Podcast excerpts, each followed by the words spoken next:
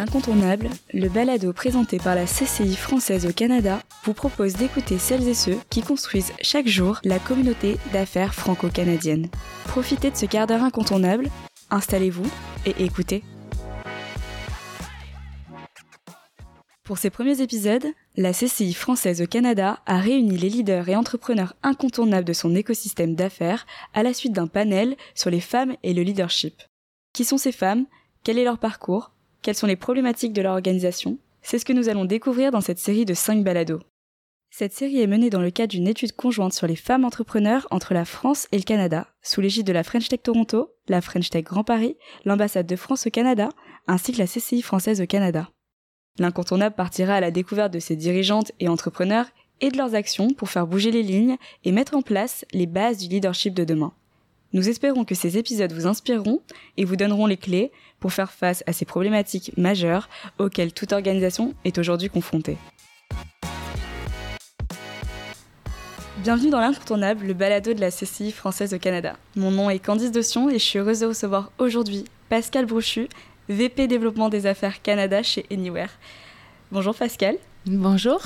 Merci d'avoir accepté mon invitation, on est ravis de t'accueillir aujourd'hui. Euh, est-ce que tu voudrais peut-être un peu te présenter, euh, expliquer ton parcours et comment t'en es arrivé là? Oui. Euh, c'est une longue histoire et c'est un parcours qui est très éclectique. j'ai habité à l'étranger pendant plus d'une dizaine d'années sur trois continents. moi, j'ai un background en enseignement. Euh, j'ai fait deux maîtrises aussi, traduction et euh, écriture professionnelle. Mais euh, la vie m'a amenée vers autre chose. J'ai fait de la relocalisation et je me suis découvert une passion. Euh, j'ai donc euh, choisi de démarrer mon entreprise. J'ai eu beaucoup de chance. J'ai trouvé une partenaire exceptionnelle. On se complétait à merveille. Donc, ça fait plus de dix ans que j'ai fondé euh, Fleur de Lys Relocalisation. Et il y a trois ans, on s'est joint à un grand groupe très innovant qui s'appelle Anywhere. alors, ça a fait trois ans la semaine dernière c'est ce qui m'a permis de trouver euh, ma passion. Et j'évolue donc dans le milieu euh, de la mobilité internationale depuis plus d'une dizaine d'années. Ok, super. Est-ce que tu peux nous dire un peu plus euh, ton rôle chez Anywhere? Qu'est-ce que tu fais tous les jours en fait? J'ai tout fait, euh, de, la cuisine euh, au plancher, euh, comme on dit ici, puisque j'ai construit l'entreprise. Mais présentement et depuis plus de cinq ans, je me concentre davantage sur le développement d'affaires, la relation client. C'est moi qui va essayer de trouver les opportunités et de développer des partenariats, qui va aller chercher les clients euh, c'est quelque chose qui me passionne, trouver des solutions euh, pour nos clients, euh, créer une relation de confiance durable avec les fournisseurs et aussi inspirer l'équipe, je dirais, parce que je garde quand même une place assez importante au sein de notre équipe interne. Ok, super. Est-ce que en tant que, en tant que VP, tu es amené à, à, rencontrer plusieurs enjeux dans ton organisation? C'est quoi ces enjeux oui, les, euh, les, enjeux sont effectivement nombreux. Euh, je pense que le jour où il y a plus de défis, il y a plus d'enjeux, euh, on, s'ennuie. Euh, ce qu'on rencontre, nous, principalement comme euh, défi depuis plus d'un an, c'est toute la, la restructuration du retour au travail, par exemple. évidemment, comme euh, les Canadiens, euh, on rencontre des grands défis de, recrutement de main-d'œuvre, euh, de fidélisation aussi. Les gens qui sont chez nous sont bien, mais sont aussi courtisés par des concurrents. Alors, la concurrence, c'est très, très féroce pour pouvoir garder les talents. Euh, on rencontre aussi évidemment euh, des défis euh, face à la conjoncture économique. on est dans la mobilité internationale, donc par exemple la guerre en, Ukraine crée pour nous des défis de taille, de mobilité puisque ça apporte beaucoup d'instabilité au, niveau économique. tu m'as parlé de, de talent. Est-ce que dans ton organisation, il y a des actions concrètes que tu mènes pour continuer à attirer les talents et surtout garder ces talents chez Anywhere? Oui, en fait, nous, on a décidé de miser sur la flexibilité, la confiance aussi. Donc, en termes de flexibilité, on a vraiment mis l'accent sur toute la, la conciliation. Et je ne parle pas simplement de conciliation travail-famille. On a beaucoup de célibataires euh, qui ont une vie malgré tout. Pour eux, peut-être que c'est le sport, les voyages, euh, une autre passion euh, connexe. Donc, par exemple, on a, on a, demandé aux équipes d'être présents de 10h à 15h afin de, évidemment, pouvoir travailler en équipe de façon collective, tout ça. Mais avant 10h, après 15h, les gens ont une certaine flexibilité sur leurs horaires. Donc, ils, sont en mesure peut-être de pratiquer leur sport préféré, de, de prendre rendez-vous chez le dentiste. on leur demande pas de compte. on on leur dit de rattraper les heures à leur convenance. Donc, si on est un oiseau de nuit, c'est possible de travailler en soirée. Si on est un lève-tôt, euh, on travaille à l'heure des poules. Et euh, si on préfère échelonner sa semaine de travail en utilisant le week-end pour pouvoir compléter, c'est possible. Euh, on a aussi essayer de normaliser autant que faire se peut euh, euh, les enfants euh, derrière la caméra quand on est en Zoom, en montrant l'exemple en tant que leader aussi. Moi, j'ai trois enfants. alors, à un moment donné, j'ai décidé d'enlever de, le flou dans ma caméra pour que l'équipe voit que, ben oui, je travaille de la maison, alors c'est normal que mes adolescents passent derrière, parfois m'interrompent pendant un meeting important pour me demander ce qu'on va manger pour souper. Donc, on a euh, aussi euh, essayé euh, d'être plus à l'avant, de, montrer à l'extérieur, sur LinkedIn, dans nos réseaux, que les valeurs importantes à Anywhere étaient vraiment vécues à l'interne. Alors, parce que chez nous, what you see is what you get. Donc, on a voulu que ce soit clair pour les talents qui allaient nous rejoindre. Euh, nos meilleurs ambassadeurs sont les gens qui sont déjà chez nous. Euh, on a la chance d'avoir un turnover qui est très, très euh, limité. fidéliser chez nous, ça passe par plusieurs actions. Ça passe, comme je le disais, par une certaine flexibilité, mais aussi par la confiance. On, on, essaie de donner confiance à nos équipes. Je pense qu'on réussit bien parce qu'une fois encore, comme je l'expliquais, le turnover est très bas. Mais euh, il reste que d'attirer de nouveaux talents demeure un défi puisque euh, les talents sont peu nombreux. Tu m'as convaincu. Ça donne envie de travailler chez Anywhere. Euh, j'aimerais continuer. Hier, tu as participé à un, panel que la CCIFC a organisé sur les, les, femmes leaders et sur les actions concrètes qu'elles mettent en place pour pour faire face à ces nombreux enjeux dont tu as discuté. Est-ce que si on parle un peu plus de euh, diversité, de mixité, est-ce qu'il existe dans ton entreprise, chez Anywhere, des, euh, des programmes, des engagements pour euh, les femmes ou juste pour la diversité? Est-ce que tu peux nous en parler si ça existe dans ton organisation? C'est sûr que la division Canada est encore relativement petite. On est une vingtaine d'employés sur le payroll. Euh, tandis que euh, la maison mère euh, qui se trouve en France est beaucoup plus importante. Mais on a aussi des filiales dans 14 pays et on travaille en mobilité internationale. Alors, nous sommes très sensibilisés à la condition des femmes.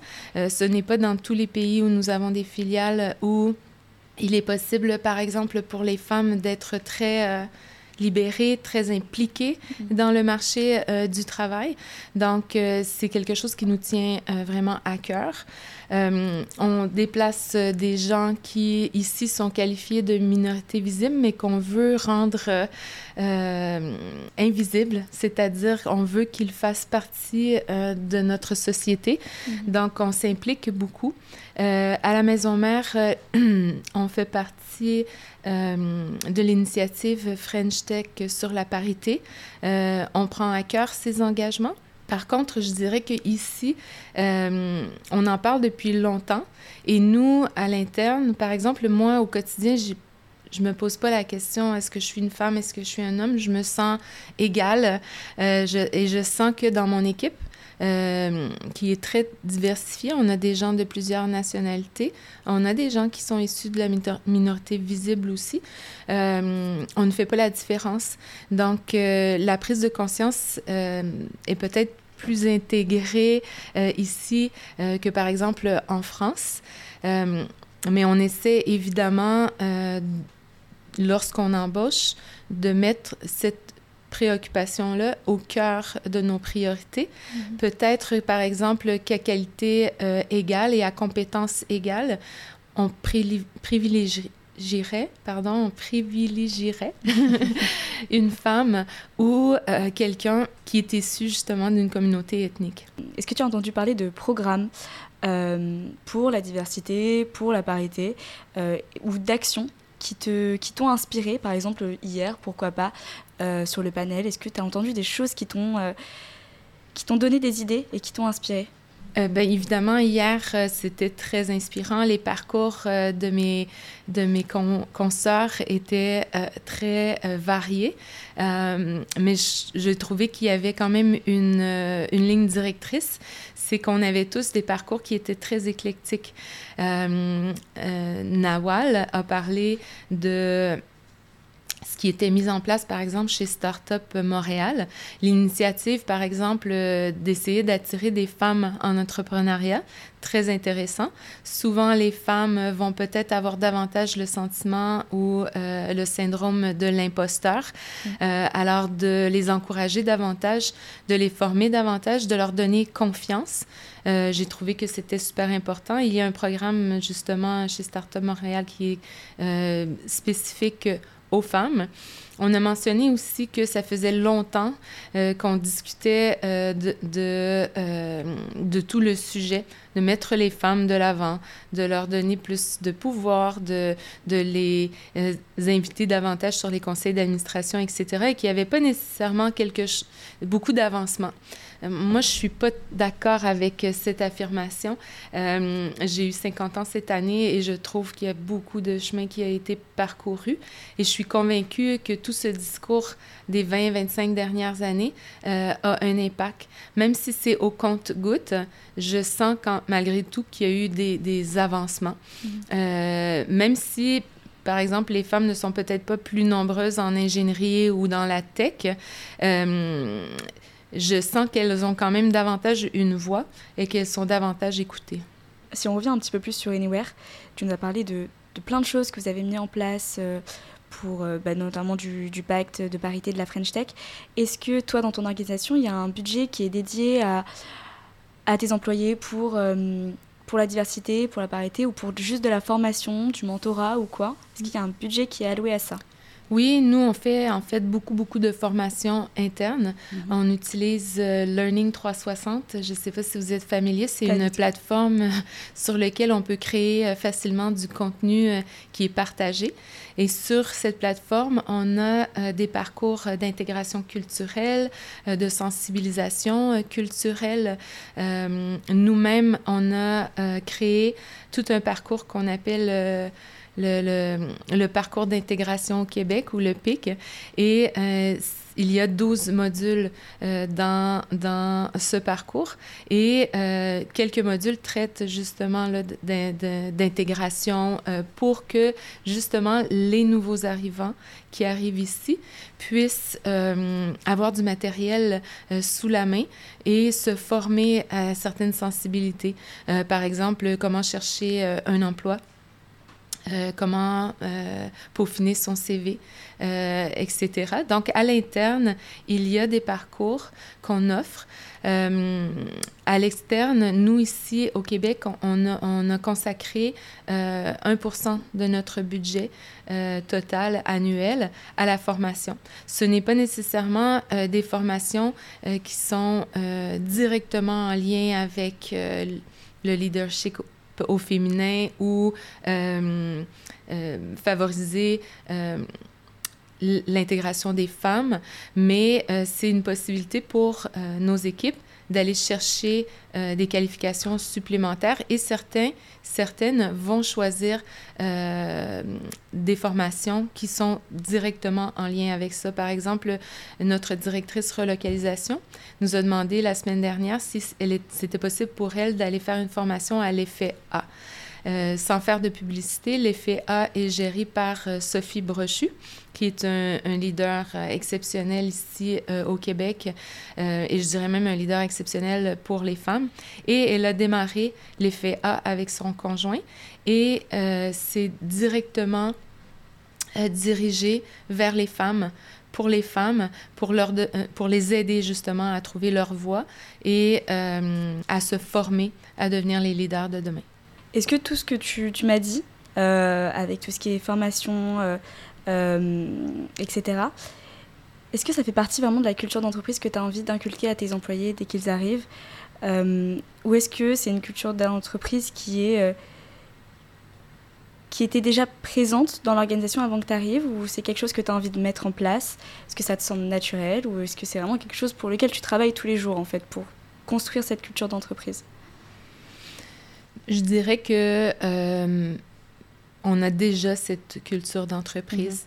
Euh, tel que mentionné précédemment, on travaille en mobilité internationale, donc on a, on a cette ouverture sur le monde, on a cette ouverture sur euh, la diversité. par contre, évidemment, on a tous des biais. Des biais Merci. je ne sais pas pourquoi, mais j'utilise toujours ce mot en anglais, alors je voulais dire bias. Et euh, on travaille évidemment à, les éviter. Euh, je pense que, euh, par définition, les bias sont à, l'intérieur de nous. On, ne les voit pas, on ne les sent pas. quand on les exprime, ils, ils, nous sont invisibles. Donc, il faut faire un travail euh, quotidien pour euh, les éviter, mhm. euh, les contourner. donc, je pense pas que je suis au-dessus de tout ça. Et oui, je travaille quotidiennement pour l'inclusion. je travaille quotidiennement pour cette mixité. je trouve que c'est le Saint Graal et que c'est aussi une, une facteur de réussite en entreprise. Donc, euh, oui, je dirais que je travaille pour ça. Euh, je trouve ça hyper intéressant que tu parles de biais. Est-ce que toi, au long de ta carrière ou en, devenant en fait une, leader, tu t'es rendu compte que tu avais des biais que tu avais euh, inculqués en fait à cause de la société ou quoi? Est-ce qu'il y a des biais sur lesquels vraiment tu, travailles ou des biais qui parfois quand tu sors une phrase, hmm. tu dis ok non, ce que je dis c'est pas objectif? Oui, je pense que par exemple, pendant la COVID, euh, euh, j'étais j'étais obnubilée par ma charge mentale et euh, il y avait en moi une petite frustration qui se disait ah les femmes les femmes. Euh, mais euh, je me suis rendu compte au bout de plusieurs mois que j'avais des collègues masculins qui eux aussi avaient une charge mentale importante parce que les deux dans le couple travaillent. Les deux sont obligés de faire face à cette nouvelle réalité du travail à la maison avec les enfants qui ont des besoins eux aussi et qui courent partout alors, euh, j'ai... Euh, j'ai eu des collègues qui aussi sont tombés au combat et j'avais négligé euh, de considérer que eux aussi pouvaient avoir une charge mentale. Alors ça, c'est un, un, billet que moi j'avais, que j'ai réalisé que j'avais. Super. si on devient un petit peu plus utopiste, si tu avais une baguette magique entre les mains, qu'est-ce que tu mettrais en place dans ton organisation pour, je sais pas, pour n'importe quel enjeu, que ce soit euh, sur les talents, la rétention d'emploi, la, la, pandémie, la flexibilité, ou alors, euh, comme on en a discuté, la, diversité en entreprise, qu'est-ce que tu mettrais en place avec une baguette magique? Ce que tu veux. je pense que je mettrais euh, deux choses en place. La première, c'est que je j'essaierais de mettre des politiques en place qui favorisent le, le parcours d'intégration professionnelle des gens qui nous arrivent euh, par des chemins euh, atypiques. Je pense euh, par exemple aux réfugiés. je pense à ceux qui, qui arrivent ici parce qu'il y a eu des catastrophes écologiques dans leur pays, etc., qui ont des formations exceptionnelles, mais parce qu'ils doivent refaire un bout d'études, parce qu'ils doivent apprendre la langue, ils sont mal accompagnés. mais c'est une richesse qui est importante. On essaie de mettre des choses en place, mais personnellement, je trouve que ce n'est pas assez euh, transparent, ce n'est pas assez structuré. On a encore euh, des chauffeurs euh, Uber qui ont des formations en génie, qui ont des formations en sciences, qui ont des formations en technologie, qui sont médecins et qu'on n'arrive pas à, à guider mm. suffisamment. Alors, euh, certainement que je mettrai en place une structure euh, beaucoup plus euh, transparente pour pouvoir accompagner ces gens. Et je pense que je j'utiliserai aussi ma baguette magique pour aller dans tous les foyers et peut-être voir comment on peut accompagner les familles dans l'éducation de leurs enfants pour essayer d'apporter euh, une éducation qui est beaucoup plus euh, non genrée. Euh, pour certaines familles, ça va sans le dire, mais pour d'autres, c'est encore très, très traditionnel et on va pousser les filles vers tel tel métier, telle telle activité ou passion, et on va encourager les garçons à aller à 180 degrés. Alors, il me semble que ce serait important de sensibiliser beaucoup, beaucoup plus tôt. Euh, moi, j'ai des enfants et euh, j'essaie vraiment fort euh, de ne porter aucun jugement sur leurs attirances et de les encourager à simplement se réaliser et aller vers ce qui les passionne. Parce que, en fait, c'est comme ça qu'on va arriver, je pense, à créer la parité. C'est que tout le monde arrive à aller vers ce qu'il veut sans jugement. Est-ce que pour finir, tu aurais un message qui tient à cœur, que tu aimerais faire passer en tant que leader? Oui, le message que je voudrais faire passer, c'est euh, aux femmes en particulier, euh, mais aussi aux hommes. En tant que femme, euh, faites un peu de place à vos collègues féminines. soyez bienveillantes. essayez de les encourager. De les, et à défaut de trouver un meilleur mot en français, de les empower. Parce que si on se fait confiance en tant que femme, on fait de la place aux autres femmes, on les mentore, elles vont monter en compétence, en confiance. Donc, ça va devenir une chaîne. aux hommes, ben, c'est de faire confiance aussi aux femmes. Euh, peut-être que euh, c'est euh, plus difficile pour nous de trouver notre place dans le boys club parce qu'on n'a pas de passion, par exemple, pour le golf, mais on a des qualités importantes et complémentaires. Donc, c'est dans cet esprit-là que d'atteindre la parité, c'est gagnant pour tout le monde. Super, merci beaucoup Pascal, c'était super intéressant. Merci beaucoup. Restez à l'écoute. Retrouvez-nous dans le prochain épisode de L'Incontournable. Et pour ne rien rater, abonnez-vous et suivez la CCI française au Canada sur les réseaux sociaux.